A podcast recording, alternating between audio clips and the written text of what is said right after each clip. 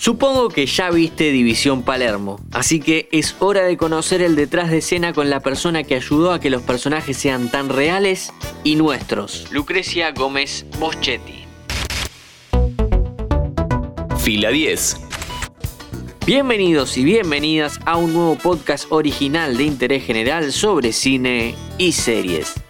En Netflix está disponible División Palermo, una serie de comedia creada por Santiago Korowski sobre amor, inclusión laboral y un grupo de héroes inesperados que salvan el día. Lucrecia Gómez Bochetti comenzó como colaboradora y llegó al proyecto de esta manera. Yo lo conocí a Santi eh, Koroski en un cumpleaños eh, de un amigo que tenemos en común.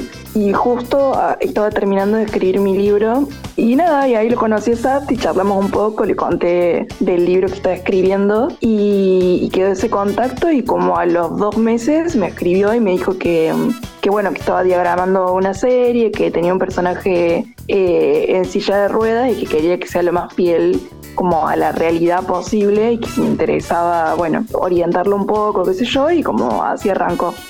Ese libro se llamó Cinco historias de una inválida imprudente y un poema para no perder la dignidad. Korowski la llamó a Boschetti porque necesitaba a alguien que le ayude a escribir el personaje de la coprotagonista, quien es usuaria de silla de ruedas.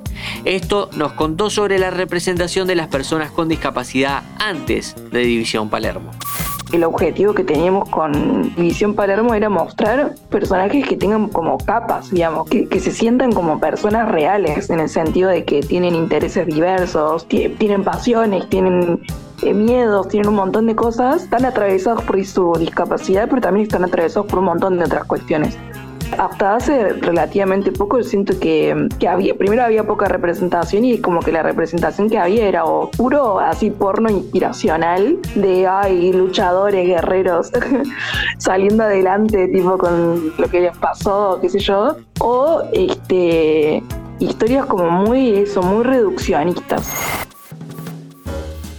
La sexualidad es un tema clave dentro de la trama de la serie. Así lo pensaron a la hora de guionar los episodios. Pienso en, las representaciones de la sexualidad que hay en la serie y tenés por un lado una escena de sexo pero también por otro lado un personaje mm, como el de Sofía que se está haciendo un Tinder y aparecen como inseguridades de cómo se, se presenta, por ejemplo, que también es una dimensión de la sexualidad eso, ¿no? O como chamulla, ¿viste? Como cuando en el primer capítulo están como chamullando ellos y de repente él ve la silla y como que... Mm.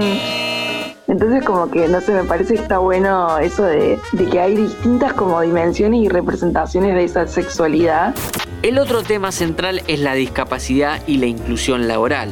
Un tema que en Argentina es un problema mayúsculo ya que el 60% de las personas discapacitadas en edad laboral no tienen trabajo. Antes de la pandemia trabajaba en un call center del cual estaba aterrada eh, de irme aunque la pasaba súper mal, porque eh, me daba miedo no poder conseguir laburo en blanco de vuelta. Y aparte yo había entrado a ese trabajo por un plan de inserción laboral. Siento yo una cuestión súper culposa cuando tenés discapacidad de como agarrar cualquier laburo que te ofrezcan porque tenés miedo de que no te lo vuelvan a ofrecer, digamos. Siento que es como súper deshumanizante porque, mm, a ver, si bien todos hemos tenido trabajos de mierda en algún momento, creo que hay falta de oportunidades como de una manera como muy mm, grosera para la gente con discapacidad, principalmente porque no están las oportunidades.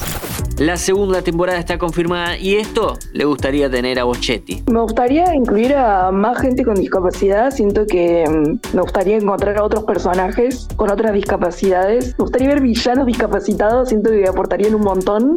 Una serie que incluye y que divierte en partes iguales, inteligente y con una vuelta de tuerca a una problemática profunda. Desde la producción nacional, no sé, me, genera mucho orgullo, me, pone muy contenta. Específicamente de temática de discapacidad, creo que tener una coprotagonista e interés amoroso con discapacidad me pareció increíble. Me parece que aparte es un personaje que cristaliza un montón de, las vicisitudes que por ahí vivimos las mujeres, sobre todo con discapacidad, en esta cosa como de ser como eternos niños o niñas eh, frente a la mirada del otro. Mi nombre es Matías Daneri y te espero para un próximo episodio. ¿Querés auspiciar en Interés General Podcast? Escribinos a contacto arroba interésgeneral.com.ar.